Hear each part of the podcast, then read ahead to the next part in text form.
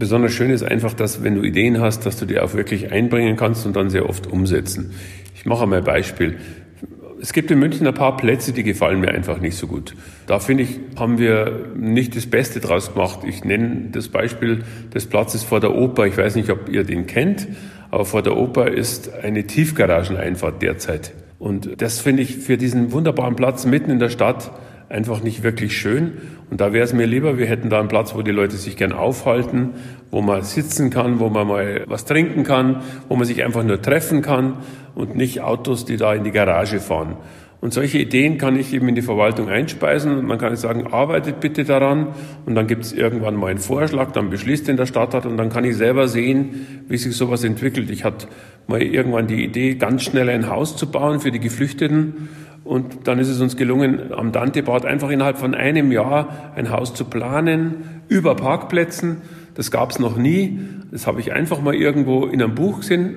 Das haben wir dann innerhalb eines Jahres umgesetzt. Und das sind so die Ideen, die man hat, die man dann tatsächlich einfach mal sich überlegt und dann einspeist und dann werden sie realisiert.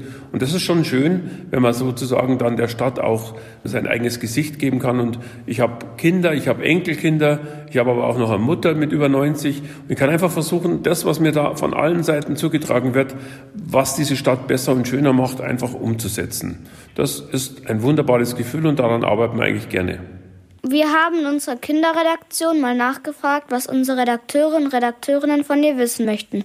Eine Frage spiele ich jetzt ein. Jawohl. Hallo, ich bin die Lena und ich habe eine Frage an dich. Wie war es für dich, als du die Bürgermeisterwahl gewonnen hast? Hallo Lena, ja, also wenn man mehrere Jahre sozusagen auf einen Erfolg hinarbeitet, ich habe ja jetzt zum zweiten Mal diese Bürgermeisterwahl gewonnen und gerade beim ersten Mal 2014 waren die Jahre davor sehr anstrengend, weil man muss sich bekannt machen, man muss den Münchnern erklären, warum sie einen wählen sollen, wer man ist, welche Ziele man hat. Das ist beim zweiten Mal nach sechs Jahren Oberbürgermeister dann einfacher, da muss man das nicht mehr so erklären, muss den Menschen nur sagen, wo die Zukunft für diese Stadt aus meiner Sicht hingeht.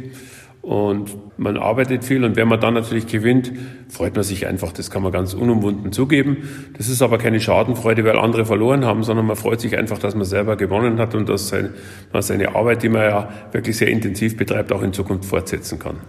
Ich fahre jeden Tag mit dem Fahrrad in die Schule. Oft hören die Fahrradwege einfach auf und ich muss auf dem Gehweg weiterfahren.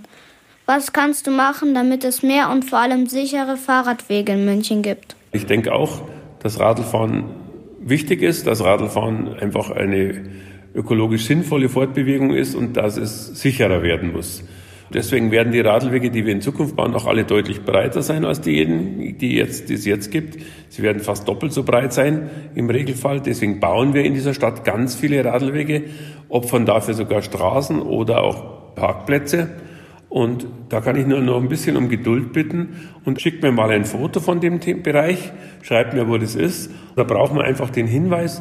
Und wenn es diesen Hinweis gibt, gehe ich auch dem gern nach, weil ich finde, dass das gemeinsam einfach besser werden kann. Ihr gebt den Hinweis, wo es schlecht läuft und wir schauen, ob wir es besser machen können.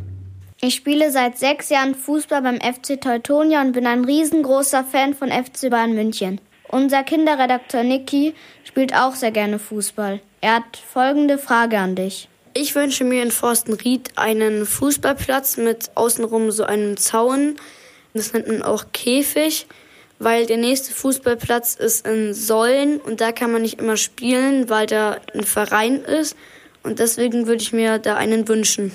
Wie bekommen wir denn so einen Fußballplatz mit Zaun? Also das ist natürlich eine berechtigte Frage. Ich bin bekanntermaßen auch ein großer Bayern-Fan. Aber das, was ihr ansprecht, so Bolzplätze quasi, die frei zugänglich sind, da haben wir tatsächlich sehr wenige in der Stadt, einfach zu wenige. Aber wir haben natürlich ein großes Problem in dieser Stadt, nämlich sehr, sehr wenig Platz. Und gleichzeitig habe ich natürlich jede Woche zig Schreiben von Menschen, die sagen, sie brauchen dringend Wohnungen. Und deswegen hat man bei jeder Fläche, bei jedem Quadratmeter immer im Grunde die Entscheidung zu treffen, was machen wir mit dieser Fläche. Und andere Menschen wollen in Parks einfach nur spazieren gehen und nicht bolzen. Also insoweit ist es immer halt die Frage, wie kriegt man das alles unter einen Hut? Wenn ihr eine gute Idee habt, wo wir denn so einen Bolzplatz hinbringen könnte, wo, wo er den Sinn machen würde und wo man ihn tatsächlich hinbauen könnte, dann schreibt mir einfach und dann kümmere ich mich drum. Zum Schluss habe ich noch eine Frage aus unserer Kinderredaktion.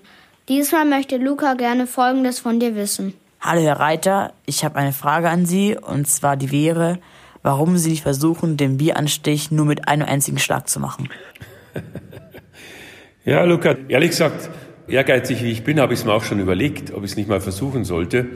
Aber alle, die sich da auskennen, das sind insbesondere die Schankkellner und diejenigen, die bei Brauereien arbeiten, raten mir einfach ab, weil du musst dir vorstellen, bei diesem Wiesenanstich schauen mir ungefähr 200 Millionen Menschen weltweit zu über die Fernsehkameras. Und du kannst dich nie mehr so schnell weltweit blamieren, wie wenn du es versuchst mit einem Schlag.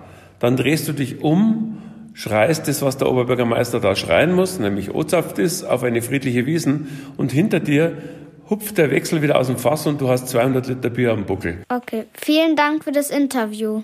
Ja, ich danke euch, dass ihr euch damit beschäftigt. Hat Spaß gemacht. Danke euch. Servus.